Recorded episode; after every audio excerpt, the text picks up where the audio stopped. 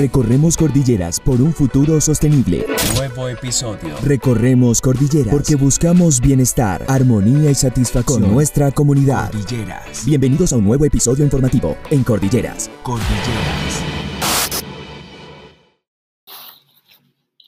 Bienvenidos a nuestro episodio número 3. Hoy hablaremos sobre la administración de las empresas de servicios públicos, cuál es la importancia de evitar algunos riesgos en la gestión de una entidad que es transversal para muchos sectores y obviamente de su correcto proceder, dado que siempre será de especial atención para toda la comunidad las, las decisiones que allí se tomen, bien sea en el desarrollo de la prestación de un servicio en un centro poblado, un municipio o una ciudad. Mi nombre es Carlos Andrés Peña Bernal y los invito a tener a la mano un paso agotable mientras conversamos. Visítanos en nuestros canales digitales, Facebook, Instagram y nuestra website cordilleras.com.co. Bueno, y no olviden seguirnos en nuestras redes sociales. El Estado debe ejercer su función de manera clara y activa terminar de construir los parámetros de convivencia y juzgar o garantizar la sujeción a ellos. También desplegar iniciativas para impulsar el desarrollo social y económico y supervisar la adecuada prestación de los servicios públicos. Servicios públicos que atienden las necesidades básicas de la sociedad, bien sea ejecutado a través de entidades del orden público, generalmente estatales, o privadas, como nuestro caso. Los servicios públicos son importantes porque su cobertura y calidad inciden en la vida de todos, de todos. En nuestro argor, esos todos son denominados usuarios o suscriptores. El ámbito de los servicios incluye por definición que son catalogados como monopolios naturales. Entre ellos está la distribución del agua potable, la conectividad al Internet, la telefonía móvil y la distribución de la energía y del gas. Y otros servicios que son de especial importancia y relevancia, como lo son las concesiones de las autopistas y las carreteras, el transporte urbano, la salud pública y la educación, por mencionar algunos más. Administrar aún más, liderar entidades que presten servicios públicos requiere, a mi manera, imparentablemente de cinco grandes factores. Ética, rigor, creatividad, disciplina y mucha perseverancia. Lo anterior, dado que la principal restricción que se encuentra al administrarlas es el limitado margen de error permitido. Todo ello por el alto impacto posible que pudiese tener en la administración la toma de decisiones por poder afectar a toda una comunidad. Dicho esto, es necesario que estas empresas se sujeten a reglas de buen gobierno corporativo que sean sólidas desde la perspectiva financiera, que den una estabilidad en la prestación del servicio, que tengan políticas comerciales, operativas y administrativas muy ordenadas y que sean transparentes en la información que se les entregue a los usuarios finales. Generalmente lo manifiesto en mis labores diarias en cordilleras al atender público. Los servicios públicos son ese sector de la economía que tiene cierto grado de bondad, dado que tiene muy poco de informalidad al ser, al ser uno de los sectores con mayor nivel de regulación, pero una especial particularidad, que cada vez más pareciese que las necesidades de los usuarios eh, deban ser atendidas de manera particular e individual. Por lo menos así me lo manifiestan en esas atenciones. Uno de los principales cuestionamientos que nos planteamos desde nuestra empresa en la administración es, ¿qué esperaría usted como usuario de una correcta administración de una empresa de servicios públicos? Sin temor a equivocarme, la respuesta estaría enfocada en tres aspectos. El primero, la continuidad del servicio. Un servicio sin, sin interrupciones. Usted paga una tarifa, generalmente haciendo un esfuerzo, generalmente haciéndolo de manera puntual, esperando como contraprestación recibir ese servicio sin fallas, porque usted sabe que él mismo es la solución efectiva de las necesidades que le suple.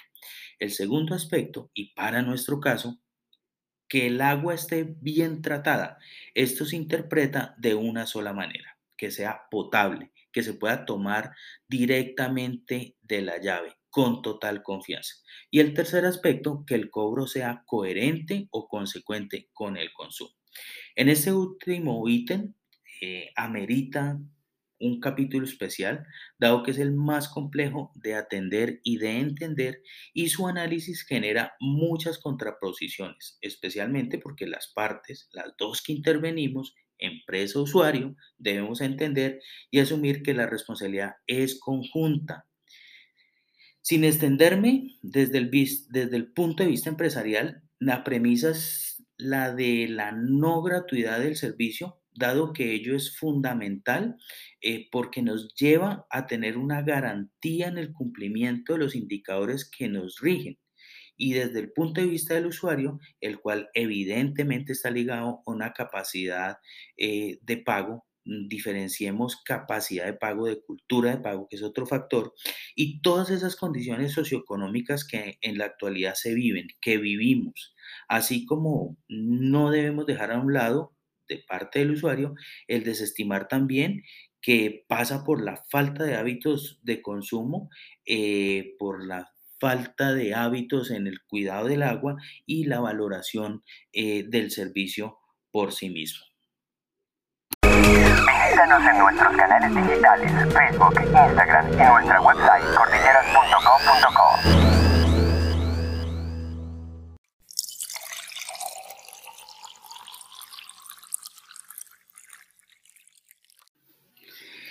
Bueno, ya para finalizar y luego de tomarme un buen sorbo de agua potable que me acabo de servir, hablaré desde mi experiencia y lo que indudablemente he logrado a lo largo de mi trayectoria, de esas cosas buenas que he ayudado a gestar en las empresas de servicios públicos en las cuales he trabajado. Aquí les quiero contar. En mis inicios, mi primera oportunidad de trabajo se dio a raíz de la intervención y liquidación de una empresa departamental de energía eléctrica y en la actualidad eh, a raíz de lo mismo por una intervención eh, y liquidación dada la mala prestación del servicio de acueducto y alcantarillado en una empresa municipal. Administrarlas pareciera relativamente llevadero, sin un nivel de complejidad gerencial diferente, dado que tiene los ingredientes obvios y normales de todas las empresas de cualquier sector.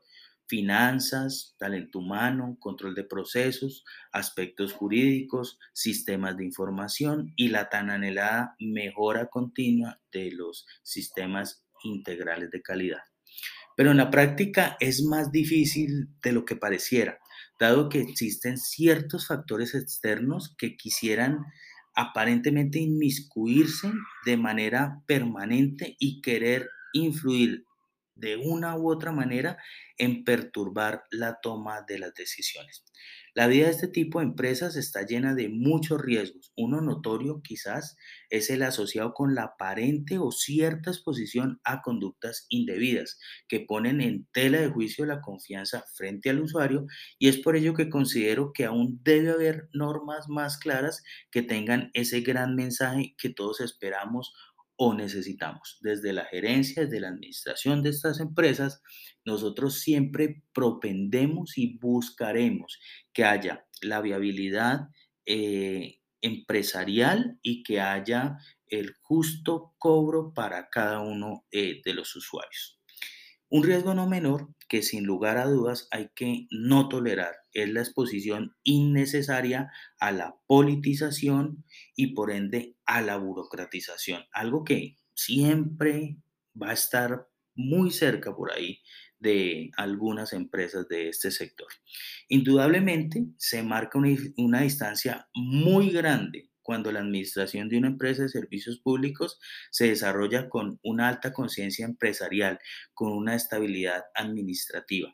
No es lo mismo un cambio constante en los directores y las directrices a tener una empresa con una continuidad en su planeación y en su ejecución, concebida todas ellas a un largo plazo. Ser gerente de este tipo de empresas es una responsabilidad muy grande y esa responsabilidad marca la diferencia cuando quien la ejerce entiende que es una no es una consecuencia de algo circunstancial y, mucho menos un regalo, sino que el ser humano que esté al frente del desarrollo de esta administración tenga un alto componente ético eh, sumado a un ya concebido conocimiento pues en la materia eh, académica, mucha experiencia en, en, el desarrollo de este tipo de empresas, de este tipo de sector que está en particular, y un gran sentido humano. Y para mí algo que es fundamental y tal vez es, es el factor que me diferencia, es un alto nivel de determinación superlativo, eh, dada la capacidad que se debe tener en las tomas de las decisiones. Debe estar cobijado por un nivel de autonomía generoso en su desempeño y acompañado siempre de un respaldo sólido de su junta directiva, la cual indudablemente debe ser totalmente idónea y capaz para este acompañamiento. Eh, que los anteriores, el gerente y la junta directiva, actúen dentro de un gran acuerdo de gobierno corporativo responsable. Esa es eh, mi opinión que quiero compartir con ustedes el día de hoy sobre dos, tres aspectos que son fundamentales para la correcta administración de las empresas de servicios públicos. Muchas gracias a ustedes y nos volveremos a escuchar en un nuevo episodio. Nos despedimos de Cordilleras, pero pronto volveremos con un nuevo episodio. No lo pierdas de vista ni de oído. Cordilleras, el podcast.